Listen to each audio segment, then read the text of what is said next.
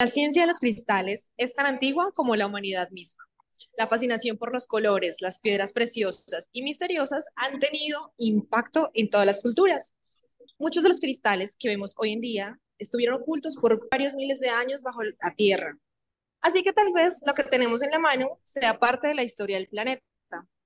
Por otra parte, la naturaleza nos ha brindado siempre lo esencial para nuestra existencia, claramente, incluyendo la medicina natural, los vegetales las frutas, las hierbas y por supuesto las flores. Bienvenidos a, su podcast. Como, si, tuviera 30. Porque la charla entre amigas es la mejor terapia. Es la mejor terapia.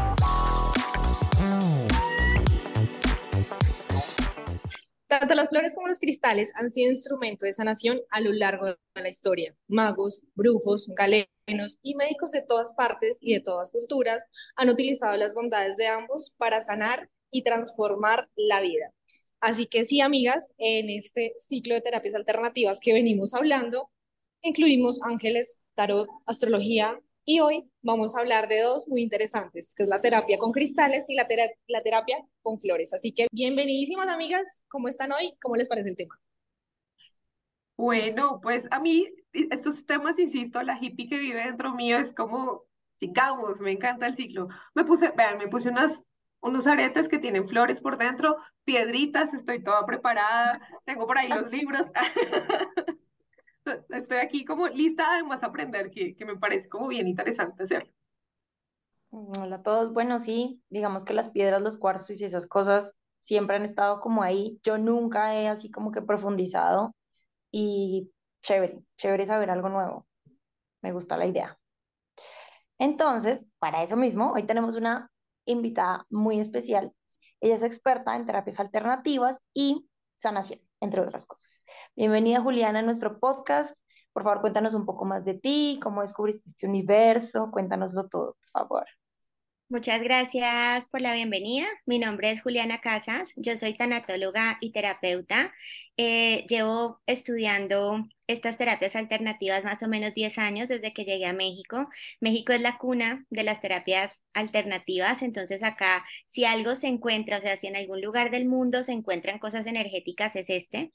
Yo me he sentido muy atraída desde toda mi vida a, hacer este tipo de cosas. Incluso cuando vivía en Colombia, pues ya estudiaba ciertas cosas de metafísica, ya hacía yoga, ya tenía mis cristales por ahí, ¿cierto?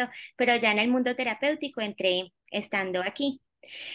Al principio, pues yo lo hacía, tomaba mis cursos, ya sabes, por, por iniciativa propia y, y por el mero gusto de, de hacerlo y de aprender y poco a poco, en la medida que me fui ayudando tanto a mí misma con esas herramientas, pues entendí que esto es una gran herramienta de sanación en general para la vida.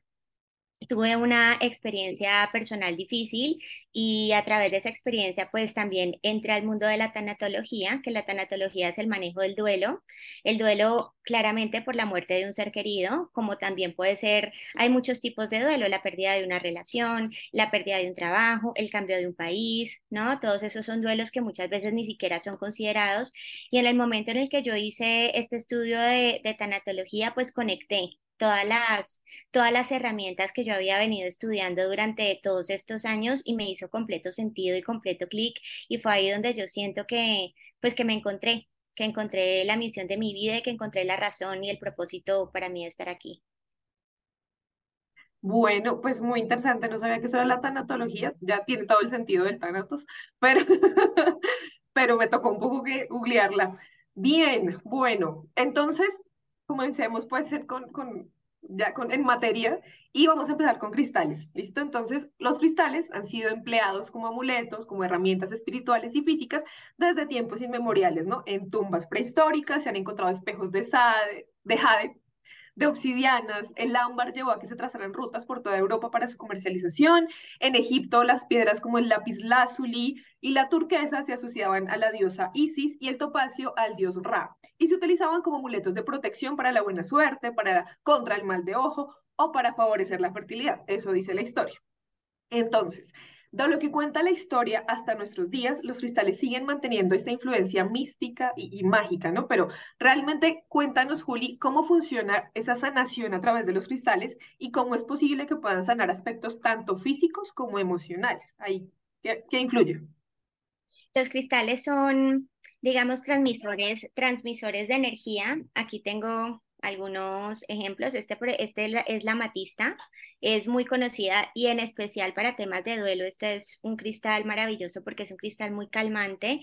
Cómo funcionan los cristales es nosotros somos parte de la tierra, como son los cristales, como son las flores, como son las hojas, como es todo lo que nos rodea, como son los mismos alimentos. Cuando nosotros estamos en contacto con las cosas que tienen que ver con la tierra, nosotros nos nutrimos de una forma u otra. ¿no? Ya sea a nivel físico, a nivel mental o incluso a nivel emocional, como lo vamos a ver más adelante con el tema del, estudio que hizo el, el doctor Bach. Con los cristales es un tema mucho más energético, ¿no? Nos nutrimos con la energía de los cristales porque ellos despiertan esas partes de nosotros que de repente están dormidas. Como nosotros hacemos parte de la Tierra igual que todo lo demás, em, la información que tiene el cristal es una información que ya existe en nosotros.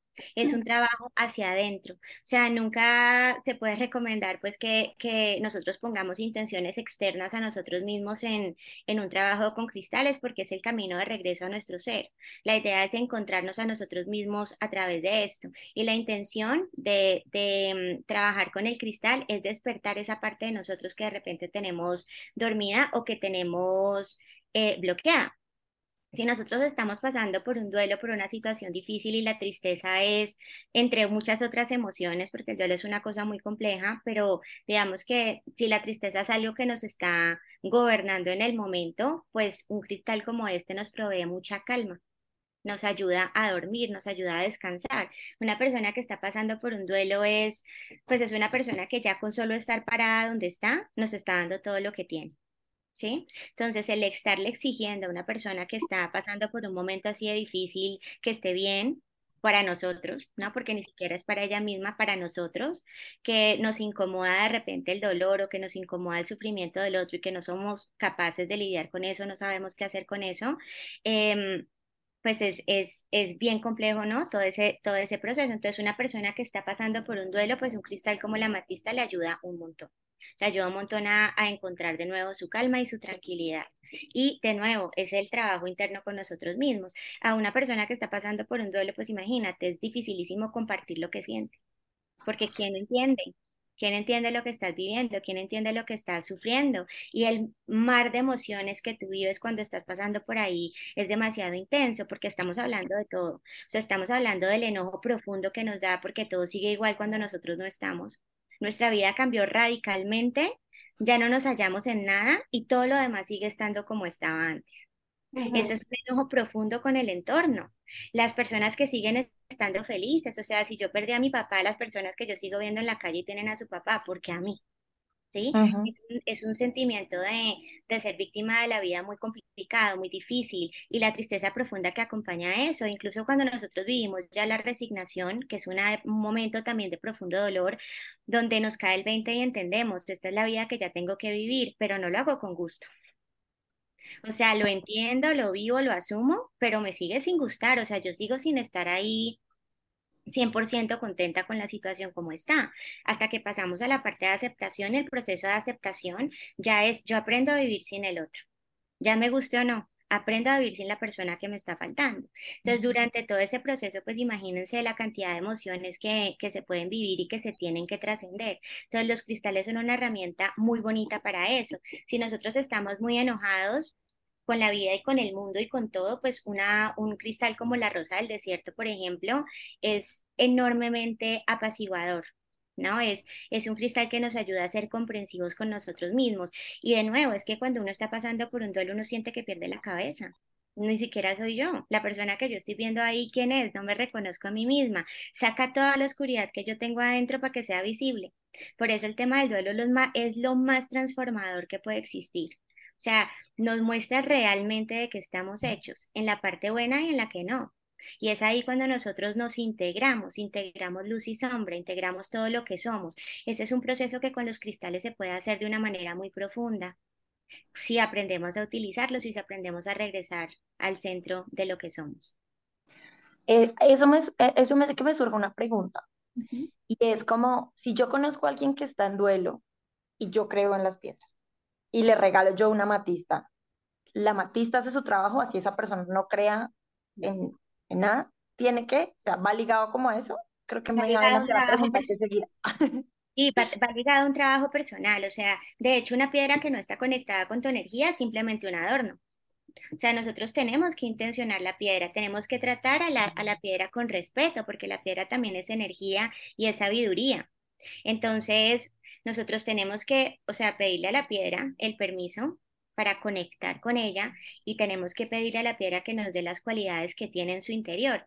Se dice que en la antigüedad que, lo, que la civilización de los Atlántides grabaron la energía en las piedras y grabaron la información de su civilización en las piedras, en los, en los, en los cristales. Y que a través de eso hay muchísima información que se puede transmitir. Esa información se transmite a través del silencio a través de escucharnos. Entonces, conecta, primero la tienes que limpiar, o sea, no es un trabajo que se vaya a hacer por sí mismo. Las piedras se limpian, pueden ser con sal, pueden ser con incienso, con arroz integral, también puede ser en la misma tierra, ¿cierto? Em, hay piedras que son compatibles con el agua, otras no. Eh, dependiendo de la dureza que tengan. Este, por ejemplo, es un cuarzo blanco que tiene turmalina sandía. La turmalina sandía es una piedra que equilibra muchísimo el corazón, trabaja con el chakra del corazón. Si tenemos un desequilibrio ahí en las emociones, este es una piedra que nos ayuda mucho. Entonces, ¿qué tenemos que hacer con ella? Pues lo primero es conectar. Nosotros tenemos que hablar con, la, con el cristal y pedirle que nos comparta su energía. Y en ese momento, cuando la intención está creada, se vuelve un cristal personal con el que tú tienes que trabajar a través de la meditación. Puedes trabajar incluso tomándote el agua del cristal, que esa es una forma muy efectiva, pero siempre lo tienes que hacer desde la conciencia. O sea, si tú tienes la piedra por ahí puesta, pues créeme que está conectado con todo menos contigo. Es un trabajo hacia el interior. Y ya cuando tú trabajas con la piedra, eh, y lo haces en meditación, ya tú puedes sentir la energía. Incluso si tú tienes una piedra y empiezas a pasar tu mano por encima, tú puedes sentir por completo la energía de la piedra. Y si la pones sobre tu cuerpo en diferentes zonas, tú puedes empezar a sentir el efecto que tiene la piedra en las, en las partes de tu cuerpo donde necesitas trabajar. Una amatista, por ejemplo, puesta en la frente, nos ayuda muchísimo a aclarar la mente, a aclarar las ideas. Lo mismo que un lápiz lazuli. Un, un trabajar, por ejemplo, con cuarzo rosa en el corazón nos ayuda muchísimo a sanar las emociones, igual con la rosa del desierto. El cuarzo rosa incluso, o sea, se asocia muchísimo con la pareja, pero la verdad es que no, no tiene nada que ver con eso porque el amor empieza por nosotros. Entonces, cuando nosotros trabajamos con un cuarzo rosa, pues lo que estamos haciendo es activar la esencia del amor en nosotros, la energía del amor en nosotros. Y así con todos los demás, dependiendo de la intención, porque cada uno pues nos ayuda con algo distinto. Me encanta, igual mencionaste algo súper chévere. Bueno, Cali me regaló una piedra en algún momento cuando pasé también por un momento así de Una duelo. matista. Y fue tan, y, y fue como la persona que nos dijo, no, tienen que hacer, intencionarla, limpiarla. Yo hice todo mi trabajo. La verdad no conozco mucho sobre el tema, pero yo siento que la piedra, o le metí mucha fe yo, o, o de verdad, pero de verdad me la ponía. Yo me, me sentía protegida, me sentía en calma, como que siempre la agarraba, como que sí, la, de verdad, como, como que la apropié. Y, ahora que mencionas el tema de los chakras, pues muchas veces dicen que, que eso va en conjunto, ¿no? Como en, las piedras van con el conocimiento de los chakras, pero cuéntanos como qué relación existe entre ambos. Cada- como cada piedra tiene una energía especial, o sea, digamos que es más compatible o no con alguno de nuestros centros energéticos. Entonces, mucho se, se utiliza de acuerdo al color, o sea, cada chakra tiene un color asignado y cada piedra también tiene un color y cada energía tiene un color. Entonces, si nosotros nos vamos, por ejemplo, a las piedras azules, son piedras de mucha calma y son piedras muy mentales. Entonces, si tú tienes algún problema con el exceso de pensamiento y el agotamiento mental, pues una piedra azul te va a venir muy bien. Un lapislázuli puesto aquí en el, en el, en el chakra del tercer ojo es muy bueno. Lo mismo en el tercer ojo son muy compatibles las piedras eh, moradas, ¿no? Porque también tienen esta sensación de calma, no tanto de claridad, pero sí de calma. Entonces, la- la- una piedra moradita puesta en tu, en tu chakra del tercer ojo, pues te ayuda a calmar la mente pues de una forma muy, muy linda y, muy amorosa. También en el tema de la expresión, una piedra, por ejemplo, como, como el zafiro ayuda muchísimo con la expresión, ¿no? Todas las piedras que son azules, que, o sea, que tienen como estos contextos nos ayudan a, a abrir, abrir cada, cada uno de estos chakras que, que, pues que nos hace falta y que nos representa. Em, para trabajar, por ejemplo, con el chakra del corazón, el cuarzo rosa claramente es muy bueno y todas las piedras que son rosas, la rodocosita, la rodonita, o sea, la cuncita, todas las piezas que, todas las eh, cristales que son rosas nos ayudan muchísimo y también los verdes. Los verdes son cristales de infinita sanación. Entonces, también cuando nosotros estamos trabajando con, pues, con dolor emocional, los cristales verdes, pues, son muy calmantes y son mucho más eh, suaves que los cristales rosas. Entonces, incluso si nosotros tenemos pues el, el, corazón roto, si no sabemos por dónde la emoción, pues es más fácil empezar con un cristal verde que con un cristal rosa porque suaviza muchísimo. Incluso se pueden usar juntos porque el verde suaviza el, el efecto del rosa. Si nosotros trabajamos con el chakra del corazón, por ejemplo, con puntas, hay una, hay una forma de, de, abrir el chakra del corazón o de abrir cualquier chakra y es con una punta, tú haces un signo de infinito 108 veces sobre el chakra y si tú lo haces, por ejemplo, sobre el chakra del corazón, es muy probable que las emociones broten. Si tú tienes emociones ahí guardaditas, pues es muy probable que las emociones broten. Yo tengo algunos pacientes con los que he trabajado y, y incluso el nivel de, emoción que tienen guardado en, estos centros energéticos es tan elevado que hasta de repente hasta empiezan a temblar con, con el trabajo que se hace con las piedras, porque es demasiado profundo y demasiado intenso si tú tienes ahí muchas cosas guardadas en tu ser.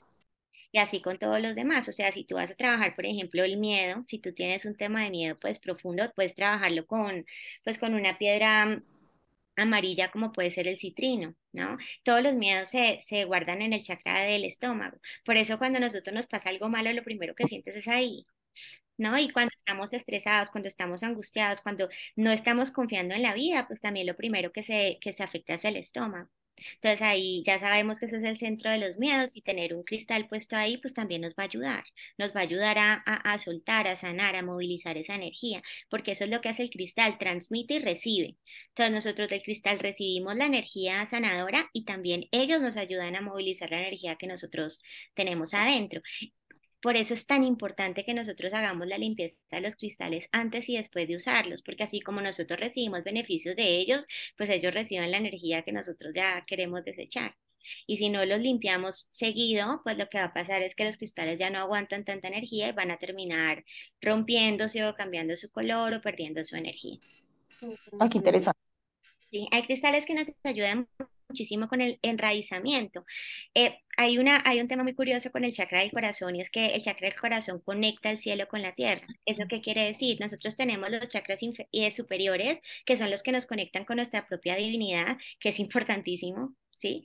Porque pues es la intuición, es la base de la sabiduría y, de todo lo que no es tangible. Y tenemos los chakras inferiores que son los que nos conectan con la tierra, igualmente importante. O sea, no podemos estar vivos y estar en este mundo si no tenemos esa conexión. Y el chakra del corazón es el que conecta esa energía y permite que, la, que fluya como un completo. Hay personas que están con el chakra del corazón bloqueados y que están muy desconectados, por ejemplo, con su sabiduría interior. Y son personas que no tienen intuición, que no creen en nada, pues que esto, todo es ciencia, compruébamelo porque no, aquí no existe nada más. Y es bien difícil, ¿cierto? Porque están muy en la parte, en el plano material y para ellos no existe otra cosa. Y hay personas que les pasa lo contrario, o sea, no se, no se hallan en este mundo y es como si vivieran en la luna. O sea, toda la parte práctica les cuesta un montón y pues sí, mucha conexión espiritual y mucha cosa con los seres de luz y todo lo demás, pero ¿y lo de aquí qué? ¿No? Entonces ahí de entrada ya se nota un desequilibrio en la parte energética y cuando nosotros abrimos el chakra del corazón, que es el, pues que es como la, la, base y la fuente de todo, pues la energía fluye diferente y la persona usualmente se equilibra. Claro. Ok, de todo lo que has dicho, me parece muy interesante varias cosas. La primera lo que mencionaste de hacer el infinito 108 veces, el 108 además es, es como un, este, este número sagrado, están los 100, 108 saludos al sol y un poco de cosas, que es interesante, ¿no? Como todo tiene esa, esa relación mística y todo juega con la energía de las personas. Y eh, nada, recordé como una anécdota, tenía un collar que tenía tres cuarzos, uno verde, uno blanco y uno como de este color, que esto es como, no me acuerdo, ¿qué color es esto? ¿Como ladrillo? eh, como, no sé. eh, y como que tuve muy, o sea, tuve pues ese collar durante un tiempo mientras estuve ahí en un doble amoroso bobo. Pero ya cuando, cuando, como que me daba como toda esa fuerza, ¿no? Y no sabía, o sea, qué, qué poderes tenían estos tres, estas tres piedras, pero como que además le puse una crucecita que me regalaron, o sea, era un momento muy depre. Pero ya cuando lo fui pasando, fue muy chistoso que se fueron desprendiendo. Entonces, primero se fue el ocre y yo lo volví a pegar y pum, se desprendía. Era como, ya, no quiero estar más ahí.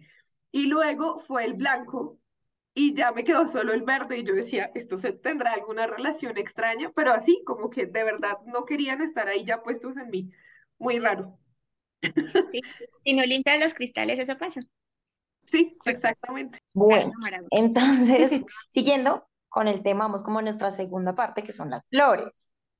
En el mundo de Occidente, la terapia floral inicia a través del doctor Edward Bach, reconocido por ser el pionero en traer este método terapéutico que por medio de energía vibracional captada por las flores silvestres, plantas y arbustos, ayudan a controlar, prevenir y tratar la mayoría de las enfermedades, que muchas veces están asociadas a enfermedades leves, graves y o degenerativas.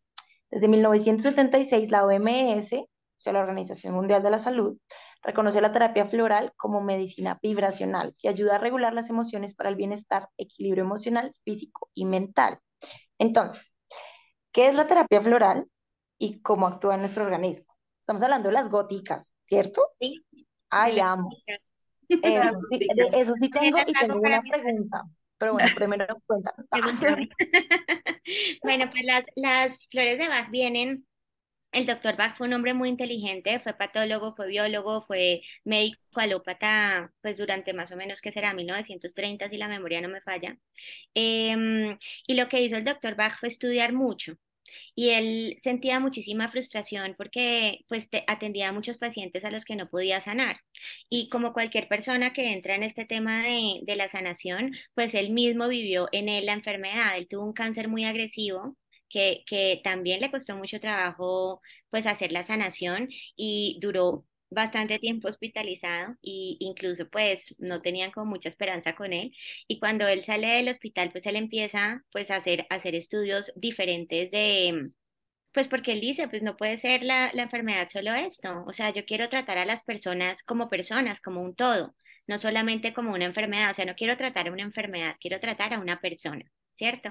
Y entonces él pues regresa a, a, lo que era la medicina ancestral, pues había algo en, en el entorno, había algo en la naturaleza, él pasó mucho tiempo desconectado de la naturaleza por estar metido en laboratorios, entonces regresó regresó a, a, a la naturaleza y regresó como a lo básico y empezó testeando en él, y él decía pues que era bien difícil porque de repente pues no todo era compatible con el cuerpo humano y de repente vomitaba y de repente no le caía bien y le daba sarpullidos y le hacía alergias a las cosas, ¿no? Y él pues generó un método de, de recolección que, que, se llama solarización y era casi casi como las abejitas de ir en, con a, recoger estos fluidos que, que, dejaba el rocío de las flores y, y, empezarlos a envasar y empezar a trabajar con, con cada uno de esos y ver qué pasaba en su cuerpo. Y fue muy sorprendente el proceso de sanación que él vivió. O sea, dicen que él pues se encerró a estudiar y que luego ya estaba prácticamente curado y que la gente decía que, o sea, ¿en qué momento esto, esto sucedió?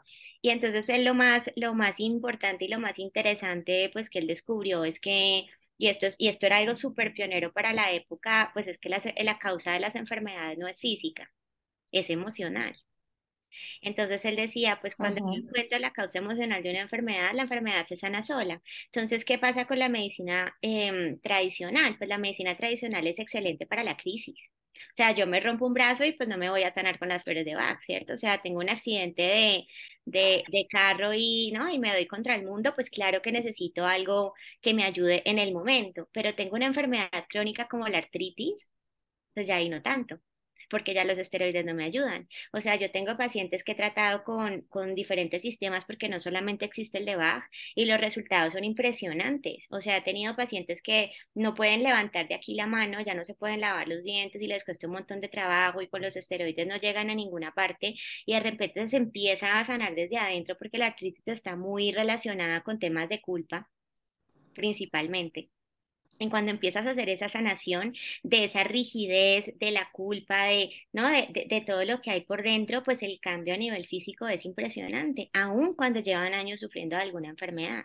Entonces, ese es el efecto que tienen estas flores en las personas. El doctor Bach pues empezó con unos remedios específicos y luego él fue extendiendo su, pues su campo hasta, hasta crear 38 flores, que es el sistema de Bach con el que se trabaja usualmente. Y de nuevo, él es el pionero, pero no es el único, porque luego vinieron otros sistemas, está el de Bush, está el de Damas Áureas, están las rosas del Percival, o sea, hay muchos otros sistemas con los que también se trabajan que, que son perfectamente complementarios y que trabajan en, en diferentes como niveles energéticos, unos más físicos y otros mucho más sutiles. Sí, solo conocía el de Bach, no sabía. Sí, yo también, y, también lo usé, y súper buenísimo, creo que sí funciona un montón. Y bueno, y, siguiendo con lo que tú dices, Juli, entonces, ¿en qué tipo de casos se recomienda la terapia floral? Porque digamos que, o sea, ya nos dijiste que, bueno, las crónicas no, pero, pero como qué es la enfermedad y como, ¿en qué casos puntuales yo podría decir, no, necesito ir a hacerme una terapia floral? para ti, ¿qué es la enfermedad? Porque además la enfermedad se, se, define de una manera muy distinta para esa medicina científica. Exacto, claro, claro. Pues, pues, la enfermedad realmente es cuando el cuerpo no está funcionando bien, cuando hay algo en el cuerpo que no está funcionando. Eso, eso simplemente es la enfermedad. Y ahí, y ahí, de nuevo, o sea, si yo tengo una crisis de algo, pues claramente tengo que ir a que me la, me la revisen y la medicina tradicional sigue siendo una gran herramienta para la vida.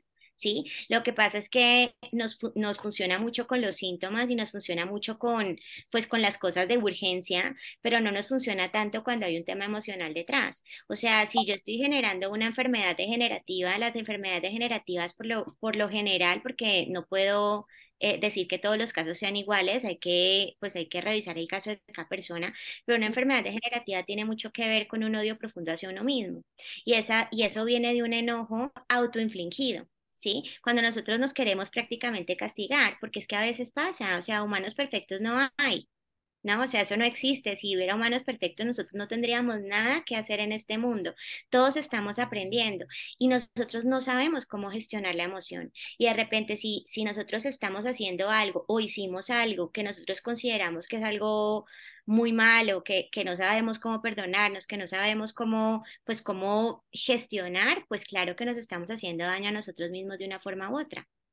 Entonces, cuando ya nosotros identificamos eso, pues identificamos las, digamos, el sistema sanador que nos puede ayudar a soltar esa parte que, que nos está generando el dolor que sea. Desde la parte más sencilla, un dolor de cabeza, es una resistencia a algo que estoy viviendo que no me gusta me están, estoy obligado a hacer algo que no me gusta. O sea, llevo una semana con dolor de cabeza y, y estresado y en el trabajo y no sé qué, pues revísate. O sea, ¿dónde está la resistencia? ¿Qué es lo que no quieres hacer? ¿Cierto? Pues un dolor de estómago también, pues tengo gastritis todo el tiempo, pues a qué le estás teniendo miedo, qué te tiene enojado, dónde están las emociones que te están, que están haciendo que ese dolor esté instalado en ti.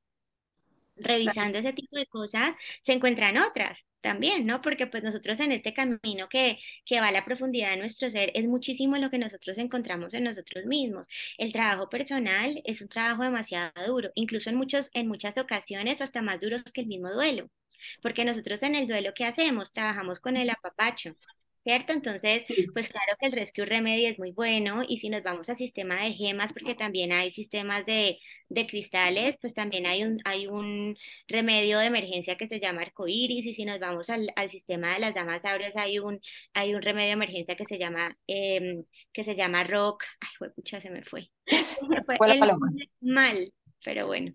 No te preocupes. Igual eso me recuerda, y mientras te acuerdas, un, un libro que se llama La enfermedad como camino, de un señor que es como, ay, se me olvida, como Thorwald, no sé qué cosas. Y justamente le, está, le habla uno constantemente de eso, de esa necesidad de, de mirar en tu interior, qué es lo que está pasando, porque esa enfermedad no siempre, o no simplemente más bien, es lo que estás exteriorizando, ¿sí? Yo, por ejemplo, y se los he dicho a mis, a mis amigas un, par de veces, yo soy rinítica crónica, me congestiono con todo, pero eso tiene una vaina de congestión distinta, ¿sí? Que uno tiene que trabajar, lo que pasa es que uno es súper necio y no lo hace bien. Las personas, y digamos, tengo, mi mamá tiene problemas de hombros, bursitis y cosas de la espalda, Y eso implica el tema de las responsabilidades y el exceso de cargar literalmente con muchas cosas. Entonces el cuerpo te, te, te empieza a, fallar en donde, en donde en teoría estás, estás cargando con eso. Entonces es muy interesante porque este tipo de cosas como de teorías se relacionan un montón con esto de las flores o de terapias distintas que nos llevan a, a pensarse en, en, en, métodos diferentes a la, a la medicina tradicional para mejorar eso que está dentro de nosotros. Sí, 100%. Se llama Rosa de Montaña, si lo quieren buscar en las, en las damas sabrias. Pero bueno, independientemente de eso, eh, sí es muy cierto lo que, lo que tú estás diciendo y algo que me gustaría como complementar es que nosotros vivimos en el mundo de las ideas, ¿sí? Porque algo que me llamó la atención, por ejemplo, cuando estabas hablando es, mi mamá carga. No, mi mamá siente que carga. Bueno, sí, sí, sí, sí. ¿no? El, el, tema de, el tema de la rinitis y la congestión es que es lo que yo no puedo soltar. O sea, uh -huh. me cuesta trabajo, me cuesta trabajo fluir con la vida porque quiero retener. Todo lo que tiene que ver con congestión se trata con chicory, si quieres irte al sistema de baja. Ahí lo puedes revisar. Si son alergias, se trata con Beach, porque las alergias también tienen mucho que ver con, pues, con, con la rigidez, con, con, con, que soy resistente. Es que, es que ser resistente es muy complicado, ¿no? Porque necesita muchísimo. O sea, realmente a qué nos resistimos, o sea, si no tenemos absolutamente nada que controlar. Entonces, ¿a qué nos resistimos? Como si nosotros tuviéramos voz y voto en esta vida, ¿no? Yo tenía una terapeuta que me decía, pero pues, ¿qué escogemos? Elijo qué azúcar le pongo al café y me paso. O sea, no, no, entre que, entre que estamos hablando de, de la parte sistémica, de lo que viene, ¿no? Generación tras generación y además lo que nosotros cargamos a nivel de sistema de creencias, pues que también es bien fuerte, ¿no? Porque casi nunca lo tomamos en consideración, pero es algo que afecta demasiado a nuestra vida. Es como nosotros percibimos el mundo, no es la realidad. Es uh -huh. como yo lo percibo desde lo que yo soy. ¿Eso, eso qué significa? O sea, eh, yo soy una persona muy pequeña en la vida real. O sea, si ustedes me vieran en la calle se sorprenderían de lo pequeña que soy. Y si cuando yo era, era niña, eh, las reacciones que yo tenía de, de, de, ser pequeña era, pues eres horrible, ¿quién te va a querer? ¿Quién va a querer estar contigo si eres así? O sea, qué asco, lo que sea. Pues si yo voy caminando por la calle siendo adulta y me encuentro a alguien que me dice pinche nana, pues imagínate lo que eso significa para mí. O sea, me pone el dedo en la llaga. Pero si cuando yo soy niña, a mí me dicen, eres preciosa, pareces una muñequita, todo lo fino viene en envase pequeño, eres hermosa como eres, ¿no? Me encanta que seas así. Pues entonces yo voy caminando por la calle y me dicen pinche nana, ¿y para mí qué significa? Nada. Claro. Claro. Entonces, esta es una forma muy interesante de, de conocer, pues que, que cuando nosotros estamos enfrentando situaciones difíciles, pues realmente hasta dónde, hasta dónde estamos siendo influenciados por lo que yo creo que tiene que ser y hasta dónde yo estoy permitiendo que la vida sea como es. O sea, ser alta o pequeña o lo que sea, pues realmente no es nada. Es, es dependiendo de lo que yo sienta o de lo que yo perciba del mundo. Entonces, una creencia no es otra cosa que una información que yo recibo del exterior y que proceso a través de mis sentidos, ¿no? Y que simplemente integro de acuerdo a, lo, a, la experiencia que yo tengo y a lo que yo soy. Y de acuerdo a eso yo le respondo a la vida, ¿sí? Entonces esa, esa parte también es, es, es mucho del autoconocimiento, porque todo ese viaje es al interior. Entonces, ¿hasta qué punto realmente lo que yo creo que es es?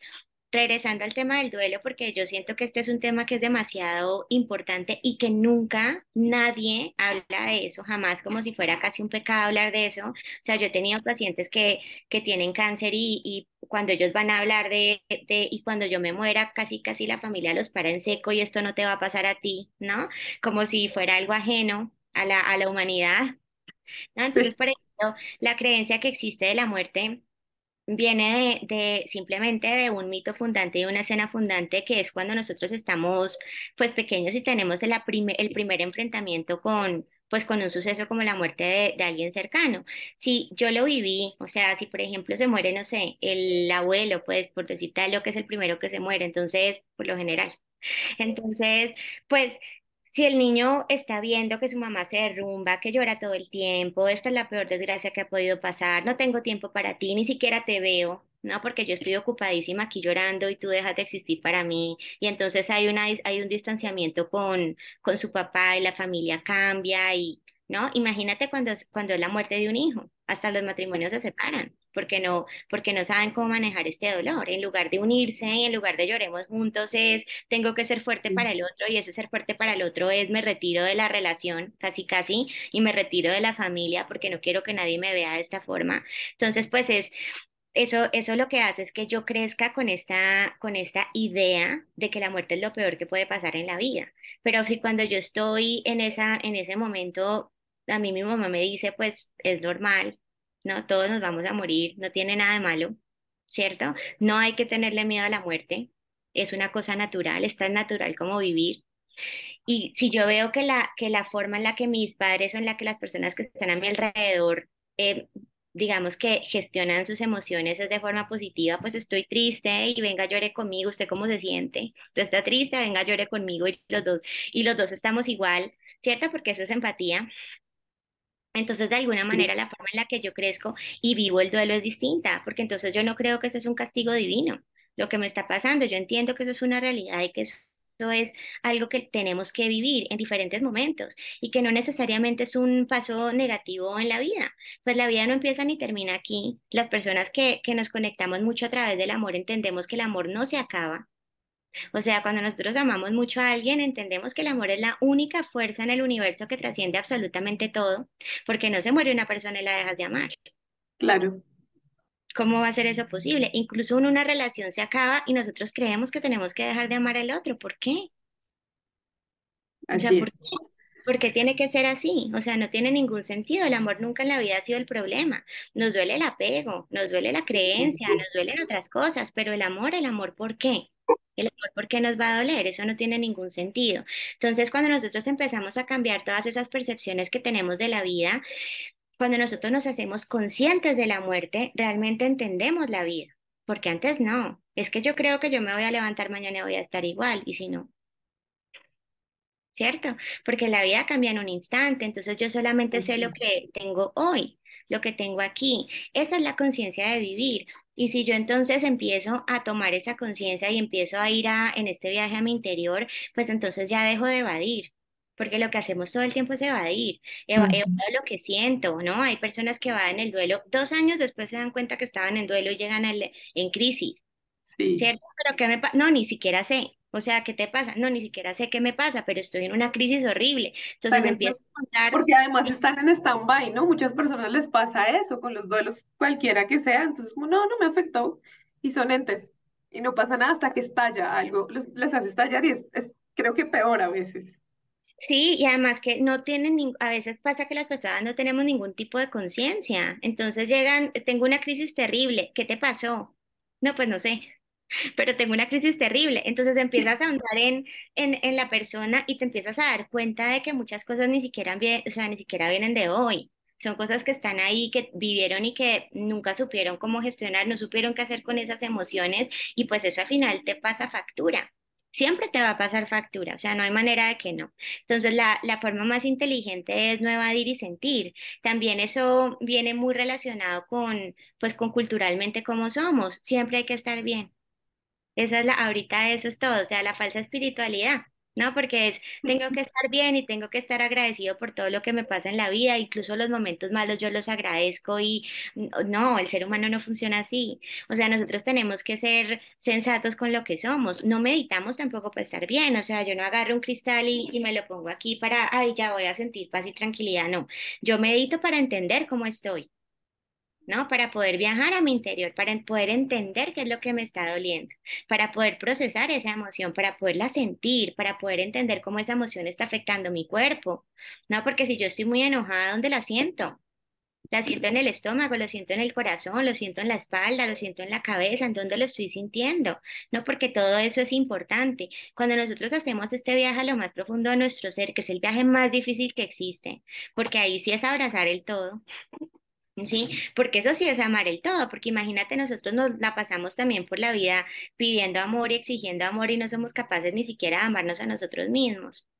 Y es que entonces si yo me engordo un kilo que ya no valgo, ya me dejé de amar, ya me miro al espejo y ya no me gusta, entonces ya, ya no. ¿Sí? O de repente tengo una crisis emocional y entonces que ya esa crisis hace que, porque yo no estoy en la, en el mood que a todo el mundo le gusta, entonces ya deje de valer como persona. O sea, somos bien duros y bien crueles con nosotros mismos, ¿no? Porque nosotros mismos somos los que nos juzgamos de esa manera. Pero pues el amor es, yo me amo a mí misma cuando las cosas están bien y me amo todavía más cuando no. Y estoy todavía más ahí para mí cuando no. Y me doy más soporte y me doy más cariño y me, y me doy más presencia. Porque es un tema de presencia cuando las cosas salen diferente a lo que yo espero. ¿Sí? Porque ni siquiera es eh, bien o mal, es como yo esperaba, diferente a lo que yo esperaba, pero ¿cómo puedo ser tan atrevido de juzgar si eso está bien o está mal? Si solamente tengo la capacidad de ver este pedacito. Sí, eso es verdad. Juliana nos está dando terapia, nosotras estamos acá, sí señora, sí señora. Sí. Pues es que es el día a día de todo el mundo, ¿no? Todo el tiempo estamos en esas mismas preguntas. Cuando medianamente tenemos conciencia, ¿sí? Como que uno tiene esa conciencia de indagar más allá y de buscar terapias y estas cosas. Las personas que a veces dicen, hay una frase que dice que las personas entre más ignorantes viven más felices, porque no pues se dan cuenta justamente de todo lo que hay detrás, ¿no? Como de, de esto. Pues sí, no, porque también una persona también se puede dejar llevar muchísimo por el dolor. O sea, si tú estás viviendo desde la ignorancia y tú tienes una pérdida que para ti es muy importante, pues ¿cómo vas a gestionar esa pérdida? Te aferras demasiado al dolor. Y el dolor que hace, pues, no causa, o sea, el, el dolor que hace genera separación. ¿No? Separación de todo lo que es. Incluso se dice en la teoría espiritual que esa es la creación de un ser de oscuridad. Un ser de oscuridad es la separación de Dios por voluntad propia y es el emberrichamiento del ser. O sea, yo algo sale diferente a lo que yo esperaba, me da la torre porque a mí no me gusta, porque yo estoy muy enojado, no sé cómo gestionar la emoción y lo que hago es alimentar ese dolor y ese enojo por de una magnitud tan grande que yo genero un resentimiento contra la vida tremendo y contra los demás. ¿Cuántas personas no viven resentidas en la vida y tienen unos enojos crónicos tremendos y reaccionan así con las personas que están a su alrededor? Eso también es la ignorancia. Entonces, pues, ¿hasta qué punto la ignorancia puede ser positiva? ¿Cierto? Porque simplemente no sabes. O cuántas personas van dormidas por ahí y, y, nunca hacen nada productivo con su vida porque nunca entienden. Y ese también es el vacío existencial. O sea, imagínate, el mundo está lleno de profesionales mediocres que no aman lo que hacen porque solamente están trabajando por dinero y que se sienten completamente vacíos en, en, su día a día porque ni siquiera saben para qué son buenos. O sea, yo creo que tengo que hacer esto y lo hago todos los días y me caga, pero lo hago 10 horas en el día porque además tengo que ponerme la camiseta y tengo que estar ahí y llega el fin de semana y ¿qué hago? Pues me, me embriago, veo Netflix y me desconecto de la vida porque odio tanto vivir. No tengo absolutamente nada, ¿no? Que, que o sea, la, la, vida pierde por completo sentido y además luego creo que me relaciono y luego creo que la, la, felicidad está en la relación, pero resulta que la relación es un espejo de lo que soy, entonces tampoco me gusta lo que veo ahí y entonces luego entro en conflicto y, o sea, eh, eh ¿qué se... no más. No más. Voy a empezar a decir, sí, señor, sí, señor. Pues estamos muy jodidos, entonces. Pues es que hay, pues es que es la falta de conciencia, ojalá existiera más. Ojalá existieran más personas que se preguntaran cosas. El trabajo personal es cuestionarse. O sea, no es vivir la vida como nosotros nos dijeron que tenía que ser. ¿Cuántos años la esclavitud estuvo bien vista? Nunca estuvo bien.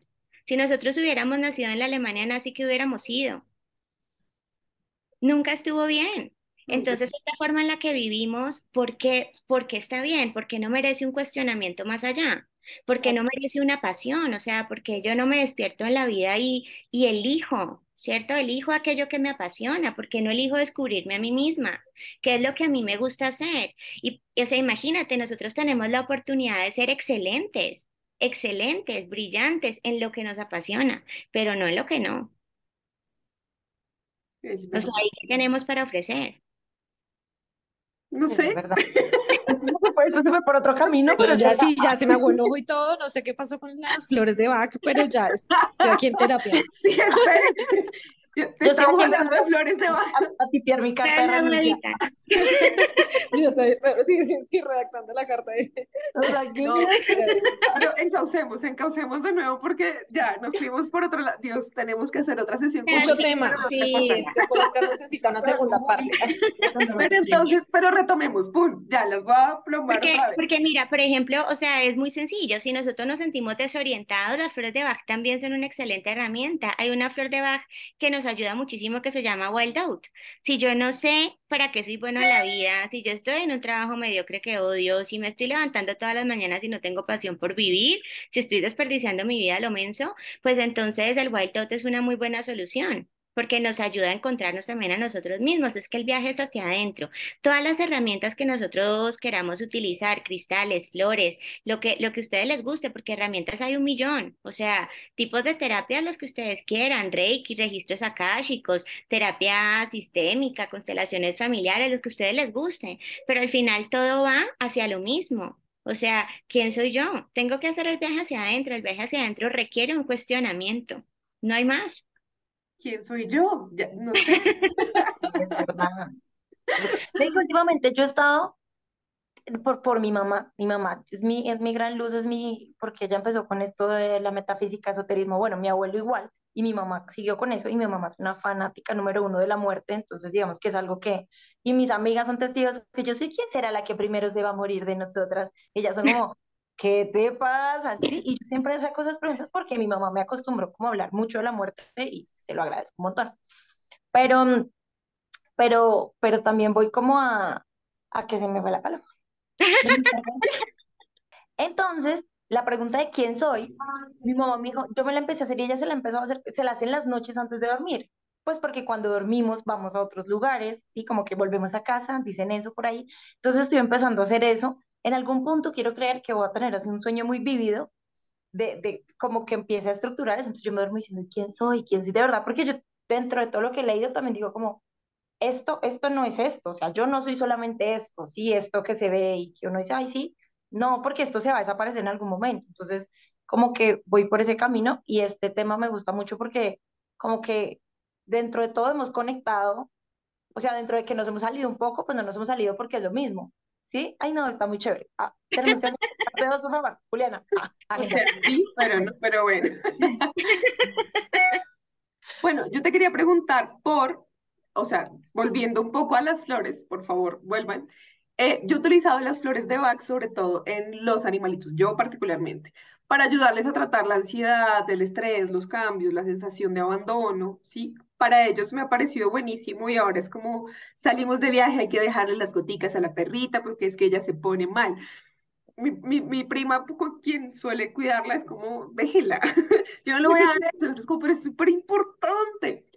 Pero, pues, ¿cómo funciona esto? O sea, es decir, uno tiene que hacer la receta, pero pues e, el, el tema ahí, lo que funciona realmente, ¿qué es? La flor en sí, la combinación, eh, no sé, lo, la forma de tomarlo, el ser juiciosos, cómo es ese, ya, como es la terapia como tal.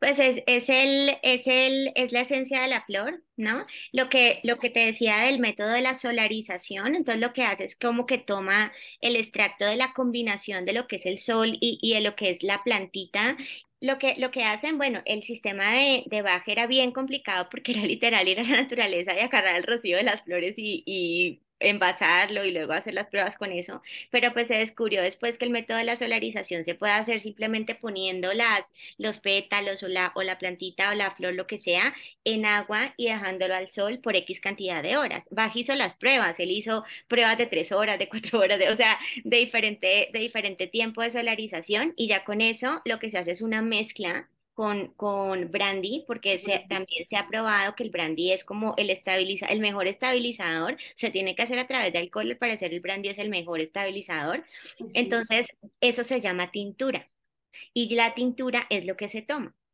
Entonces al final es una mezcla de, de, pues, de la plantita, del estabilizador y de la frecuencia y de la, digamos, constancia que tú tengas para hacer la toma que vas viendo resultados.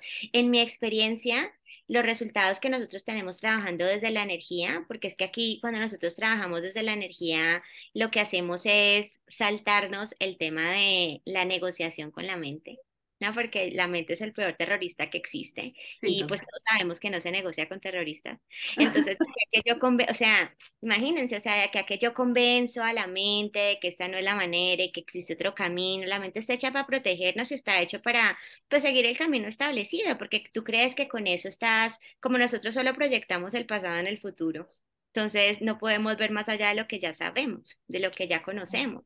Entonces, cuando nosotros digamos que pasamos la barrera de la mente a través de una terapia energética que, que pues incluye los cuarzos también, incluye los cristales, incluye el tema de las flores, lo que estamos haciendo es trabajar desde la energía. Y cuando nosotros trabajamos desde la energía, los cambios son impresionantes porque no hay una barrera que detenga el cambio. O sea, lo máximo que te puede pasar es que te duele la cabeza porque te estás resistiendo al proceso que está haciendo la flor en ti. Pero, ni, pero como ni te das cuenta, porque la mayoría de la gente ni se da cuenta y cree que eso es normal, entonces se la sigue tomando y, y lo único que pasa es que pues esa barrera se, se, pues al final termina por, por caerse y las flores empiezan a, hacer su efecto y el cambio que, que, tiene la persona es pues inminente y es demasiado notorio, ¿no? Por ejemplo, en temas de, de ansiedad que tú bien mencionas, o sea, de personas que tienen crisis de ansiedad fuertes, que sienten que se, van a, que se van a morir, que les va a dar un infarto, ¿no? Que son muy fuertes, el trabajo con este tipo de sistemas es, ah, Juli, ya no me da ansiedad, ¿sí? O sea, ya hace tanto tiempo que, o sea, ya tengo el resquio empolvado en él, o sea, ya, ni, ya no sé ni, ya, ya no me acuerdo ni cómo se siente, ¿sí? Porque es, es un proceso demasiado profundo y demasiado intenso el, el cambio. Por supuesto que, que requiere una constancia y requiere un compromiso como todo en la vida, pero una vez tú llegas hasta ahí, no hay vuelta atrás porque ya lo que cambió, o sea, no existe la manera de que tú vuelvas a engancharte con lo que eras antes, no existe porque ya cambiaste desde lo más profundo de tu ser, cambiaste desde, o sea, toda tu energía ya cambió, entonces ya no hay espacio para lo que eras. No hay un retroceso con el trabajo energético y eso es maravilloso. Eso no existe con otro tipo de terapias. Sí, total. Igual, igual es que es literal, es la cuestión de la fe, ¿no? Si tú no le pones el empeño, la fe, la cuestión poderosa, muy pocas veces. Mira, y yo te puedo decir que hasta no requiere fe, porque o sea, yo he tenido pacientes que están en duelos muy difíciles, en duelos muy complicados y lo único que quieren hacer es sentirse bien. A mí no me importa qué me estás dando, ni siquiera me interesa saber eso de dónde viene, me va a hacer sentir mejor sí o no. Sí, te va a hacer sentir mejor, tómatelo. Y los, y los cambios que tienen son impresionantes. Y ya luego me dicen, oye, Juli, ¿qué es eso que tú me das? o sea, no tengo ni idea ni qué es, ni cómo funciona, ni, ni nada, pero, pero está bomba. O sea, ¿qué es eso? Sí, o sea, ¿qué es eso que tú me das que me ha cambiado la vida? Entonces ya entra la curiosidad incluso después. Entonces, por eso te digo, ni siquiera es un tema de fe. Ok. Juli, en, enfermedades como tan delicadas de pronto, porque además se pierde un poco la conciencia, como el Alzheimer, eh, la demencia senil, el Parkinson, ¿cómo, cómo actúan este tipo de terapias en, en estas personas? Pues igual, Igual, lo que dicen desde la parte de, hay, hay una, digamos que hay una rama que, que es la biodescodificación de las enfermedades que se dedica específicamente a, a entender la causa emocional de, de, cada una de las enfermedades. Dice, por ejemplo, que el Alzheimer es, es, son secretos de familia guardados. Entonces, pues si tú trabajas eso a profundidad, pues entonces no hay necesidad de que haya Alzheimer. Ok. Pero pues te digo que esas ya son... Se nos adelanta nuestro tema del próximo podcast, que es el de la biodecodificación precisamente, y qué rico como que lo toques, porque, pues porque al final eh, nos damos cuenta que todo tiene que ver con todo, que no es como que el tarot es una cosa, que astrología, que el... No, todo tiene que ver en algún punto. También yo quiero como hacer la última pregunta y es como, eh, ¿qué pasa con la medicina moderna? O sea, tú nos dices que sí, definitivamente se pueden mezclar o definitivamente no. O sea, ¿cómo funciona la, la medicina como alternativa con esto? Definitivamente sí. O sea, la, la, medicina moderna es un regalo. O sea, imagínate la, la, la bendición que es que tus síntomas se sanen de un segundo al siguiente. O sea, eso sería una estupidez, puedes decir que la medicina moderna no sirve y que hay que reemplazar con, pues con esta parte, no, más energética. No, no se reemplaza, o sea, se complementa. Lo que pasa es que un síntoma a ti te está diciendo por dónde va la cosa. Y si tú, claro que no tienes que sufrir todo el dolor en el proceso, o sea, no te tienes que aguantar, ¿no? La, colitis ahí, la inflamación hasta que entiendes, pues, que ahí hay un miedo y mientras tratas ese miedo y no, o sea, claro que hay, hay soluciones mucho más rápidas hoy en día, pues, que nos ayudan muchísimo a, a vivir mejor. Y eso es la medicina moderna. Y si nosotros hiciéramos un complemento de eso con, con la elevación de la conciencia y con la parte energética y con otro tipo de, terapias, pues claro que tendríamos resultados mucho más positivos. Incluso con el tema del, del envejecimiento. O sea, hasta, hasta, hasta con eso, ¿no? Porque definitivamente hay, hay, hay muchas opciones que, pues, que mantienen tu cuerpo y, tu, y, y todo lo que tú eres mucho más conservado por más tiempo, ¿no? O sea, no, no tenemos que ser tan cerrados, o sea, todo, todo va en conjunto y si nosotros estamos bien desde adentro, eso se va a notar. No existe otra manera, se va a notar. Yo tengo una pregunta con las flores de ahora, ahora sí, esta es la última pregunta. Y es que se, sí, he leído que es como ponla lejos del celular, lejos de los computadores, porque sé como que sí. Pero el problema es que uno tiene tantas cosas en su casa que todo está cargado con tantas cosas que te juro que yo, yo, yo las tenía, yo, ¿dónde me la meto? Para que no se toque nada. Y de hecho, alguna vez quise, yo vivo fuera de Colombia y quise traerlas y dije, pero en el avión, ¿cómo? O sea, esto se va a tocar con todo y se desmagnetiza o no sé cómo se llama el... Cuando, cuando vayas a viajar la puedes envolver en aluminio y eso ayuda a hacer la conservación por más tiempo. Y cuando las tienes en casa, pues tampoco hay que ser tan estrictos, simplemente es no tenerlo tan, o sea, no lo pongas encima del celular, pues, ¿no? No lo pongas al lado de la tele, pero pues si lo tienes en tu cajón, pues no pasa nada, ¿no? No, no hay que ser tan estrictos, por eso también tienen una duración. Las flores duran más o menos tres, tres meses máximo cuando la mezcla está combinada agua, eh, brandy, y duran un año, dos años cuando son 100% brandy. Yo me voy a volver un segundito al, a los cristales. Es que no, lo que quería era hacer como un poco el tema de los cristales, como, no sé, un, un cristal importante para alguna cosa que, que, que, alguna de nosotras quiera sanar, no sé, como, es que no sé, no se me ocurre ahorita como... Los un, miedos. los yo diría miedos. los miedos porque yo tengo muchos miedos, como una piedra en específico, como para que aquí yo anote. Ah. El citrino, el citrino es, es muy bueno para sanar los miedos y para conectar con la alegría. Listo, Anto, una, chiquitica. Ya me la dio, que es para el duelo, entonces ya la apunté. Yo, eh, no, sí, la confianza. Eh, sirve mucho enraizarse porque estamos hablando de, de, chakra raíz y por ejemplo el cuarzo ahumado es muy bueno para hacer todo el enraizamiento o las piedras que son rojas, esta es una calcita roja, todo lo que trabaja chakra raíz pues también trabaja el tema de, de la confianza y de, y de la conexión con la vida. Súper. Ok, Ay, listo, qué ya será mi ejercicio. Quisiéramos tener mucho más tiempo y lo vamos a encontrar, que este tema, junto con muchos temas más que ya vimos que podemos hablar con Juli, qué chévere, qué rico. Entonces así cerramos este tema, nos llevamos un montón de información, muchísimas gracias Juli, o sea, de verdad quedamos así como enamoradas. Eh, ¿Dónde te pueden encontrar? Porque pues la idea aquí también es que todos tengan la oportunidad de, de saber todas estas cosas a través de ti. Arroba terapias con Juli donde quieran. Ok, perfecto. Muy bien, pues nada, nada, encantada. Eh, es lindo saber que el mundo se está abriendo ante esto, que esto cada vez es más popular, que, que el hecho de buscar donde realmente uno tiene que buscar, eh, pues lo estamos diciendo más, lo verbalizamos, lo exponemos y, y me alegra muchísimo. Y, y las dios, diosidencias o sincronicidades que nos ponen a Juliana en el camino, qué lindo, qué lindo, porque como que se va construyendo algo bien bonito. Gracias por ser parte de la familia y vas a estar acá muy seguramente muy pronto. Así que gracias. Y por ahora, recuerden que nos escuchan los jueves cada 15 días en anchor.com, Spotify, Google y Apple Podcasts.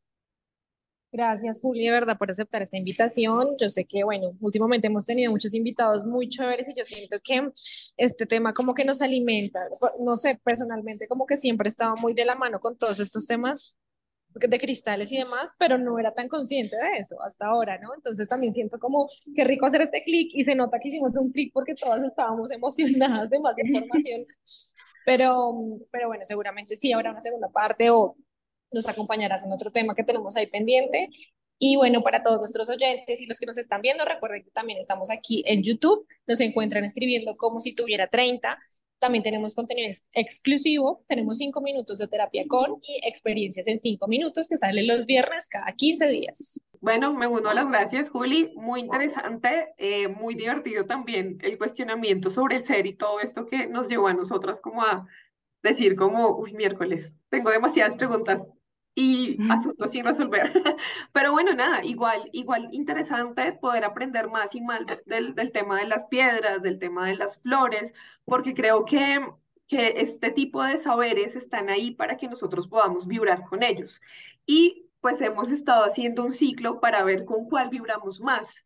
Eh, y siento que el tema de las flores como que abre mucho. A mí me gusta más el tema de las piedras que el de las flores, pero igual estuvo muy interesante como todo el cuestionamiento. Entonces, pues nada, muchas, muchas gracias. Em, estaremos pronto pidiéndote consulta, supongo yo. Alguien por ahí. Y pues nada, mientras tanto, a todas las personas, síganos en Twitter, en Instagram. Eh, como eh, arroba si 30, en eh, todo en letras, y en Facebook en la cuenta como si tuviera 30. Pueden escribirnos por mensaje directo, inbox, usando también el hashtag como si tuviera 30. Muchas, muchas gracias y chao, chao. Chao, chao. Chao, gracias. Como, si, tuviera 30. Porque la charla entre amigas es la mejor terapia. mejor terapia. Síguenos en nuestra cuenta de Twitter, arroba si 30, todo en letras. Y en nuestra fanpage de Facebook, como si tuviera 30.